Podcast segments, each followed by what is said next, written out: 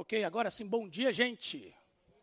Eu estava ali atrás falando com Deus e rindo, né, alegre, porque a gente tem uma igreja que, que é muito boa, é muito leve estar tá aqui, né? Eu estava pensando em tudo aquilo que já vem acontecendo no culto, antes da gente começar a nossa reflexão, e pensa, a gente está aqui louvando a Deus, cantando as grandezas de Deus, né? Estamos sendo dirigidos em tudo isso ah, por um sujeito com um blazer espetacular, não é? Como Paulo, eu até olhei assim, eu confundi, pensei que era o especial do rei Roberto Carlos, né? Faltou jogar as flores no final. É, mas em seguida vemos e tem, a gente vem aqui tem um aviso super importante sobre a saúde financeira da nossa igreja e o nosso tesoureiro vem e ele está de bermudinha aqui, não é? Isso mostra o que a gente, a nossa igreja não é apegada a essas questões, nossa igreja é apegada a Cristo ao Evangelho, é isso. Nós podemos estar aqui da maneira que nós entendemos que nos é mais confortável, porque o que nos une, o que é o centro da nossa adoração é quem? É Cristo. É o Evangelho. Eu estava ali rindo diante de Deus, falando: puxa, isso é igreja. Isso é a diversidade que nós temos no meio do povo de Deus, ok? O Paulo depois, certeza que no culto à noite ele vai me zoar pela piada que eu fiz com ele, ok? Mas o culto à noite não é televisionado, certo? Certo? Não é transmitido, então eu tenho aqui um bônus a meu favor. Gente, muito bom estar aqui mais uma vez com o povo de Deus e uma alegria tremenda a gente poder estar tá vendo a casa cada vez mais cheia, não é? À medida em que as restrições elas vão diminuindo e nós podemos ter mais pessoas aqui, de fato, mais pessoas estão aqui. E isso é motivo de tremenda alegria. Uma alegria ainda maior é nós podemos começar uma nova série hoje. Nós estamos começando essa nova série que se chama Influente, onde nós vamos olhar para o livro de Esther, ok? E talvez você fique um pouco surpreso, porque não é muito comum nós vermos séries de pregações e exposições no livro de Esther. Alguém aqui já participou de alguma igreja onde o livro de Esther foi exposto do início ao fim? Levante sua mão aí para que eu saiba. Ok, temos uma pessoa, duas pessoas. Isso mostra que isso não é assim tão comum. E o que eu tenho hoje como missão é diferente do que nós normalmente fazemos, onde eu, a gente vem aqui e traz um sermão expositivo, onde a gente passa pelo texto todo. Eu tenho aqui uma missão, é o início da série. É o sermão introdutório para que vocês entendam o que é que nós falaremos na série toda. Então eu tenho uma missão. Eu preciso trazer para você aqui uma visão geral de todo o livro, sem estragar as surpresas que estão reservadas no livro, ok? Eu preciso falar do que, que o filme trata sem estragar o final do filme, certo? Essa é a minha missão aqui. E, gente, nosso propósito nessa série, nosso propósito como pastores, ok? Aqui da igreja que pregam, não é um propósito simples. Eu estou chamando de. O nosso propósito é encarar o livro de Esther. E é esse verbo mesmo é encarar, sabe que nem a gente vê lá as pesagens no Ultimate Fight, que as pessoas se encaram assim, ok? É exatamente isso, porque a gente encarar Esther é difícil. Expor Esther é um desafio, certo? Eu estava agora há pouco ali conversando com o Wallace, né, sobre as dificuldades que nós temos encontrado, porque não é muito comum encontrarmos séries de pregações em Esther. Eu imagino, né, gente, quando algumas semanas atrás eu, eu mandei para o Wallace a sugestão de qual ser a próxima série. O Wallace, graças a Deus, tem me dado essa liberdade de, junto com ele, pensar ali os temas das, das nossas séries.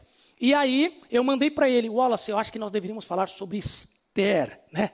sobre o povo de Deus sendo influência em uma cultura hostil. E eu mandei para ele, mandei via WhatsApp. Né? E o WhatsApp tem aquela ferramenta maravilhosa, que você sabe que a pessoa leu a mensagem, está em azul, e a pessoa não te responde, não é? E naquele dia e meio, entre o Wallace ler a mensagem e responder, eu pensando, cara, dei uma bola fora, ok? O Wallace deve estar pensando assim: o que ocorre na cabeça desse sujeito? Né? Ele deve estar articulando com a liderança ali um afastamento compulsório por insanidade. Né, de um dos pastores da equipe, mas tão logo eu encontrei com o Wallace, ele havia lido o livro, né, lido alguns materiais, foi responsável, ele falou: Café, vamos fundo, é isso aí, vamos encarar essa série e é isso que nós, pastores, iremos fazer aqui. Ok, pessoal?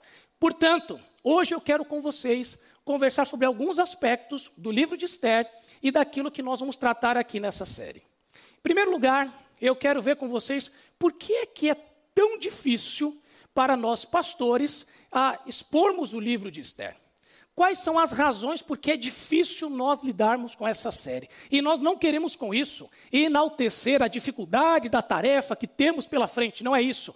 Mas nós queremos apresentar de fato qual é a realidade do livro pelo qual nós vamos caminhar. Existem basicamente duas razões porque é tão difícil ouvirmos ensinos, séries em Esther. Duas razões. A primeira delas é que Esther possui uma interpretação extremamente romantizada.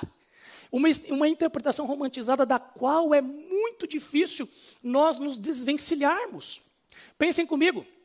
Você que foi criança em uma igreja cristã, ou você que é professor de crianças em uma igreja cristã, você sabe disso. Esther é uma daquelas histórias que nós contamos para as crianças, desde muito cedo. E nós nos acostumamos a contar essa história como se fosse um conto de fadas. Nós contamos essa história geralmente apresentando ali como se Esther fosse uma espécie de uma Cinderela gospel, né? Aquela moça pobre, inocente, que ganha um concurso de Miss Universo e então se torna a grande heroína, a grande rainha. E gente, quem já leu Esther sabe o que é isso. Eu fui criado com os clássicos da Disney, ok? E a gente sabe que nos momentos chave dos clássicos da Disney, o que é que os personagens fazem? Eles cantam, não é isso? E quando você lê Esther, você tem a impressão que naquele momento chave, onde ela está entrando na sala do trono para falar com Xerxes, ela vai cantar, né? Let it go, let it go. Ela vai cantar, ela vai fazer alguma coisa. Porque a impressão que dá é que é um conto de fadas. Mas quando nós lemos a história de Esther com atenção, nós vemos que ela não é assim tão romântica quanto nós costumamos apresentar para as crianças. Acredite em mim, gente. A Pérsia está muito longe de ser o reino de Arendel. Quem tem filho pequeno entendeu a minha menção aqui, né? Ou qualquer outro reino encantado. A Pérsia está muito longe disso. Não teve nenhum concurso de Miss Universo naquela ocasião. Esther e Mordecai não são tão perfeitos quanto a gente normalmente pensa que eles são.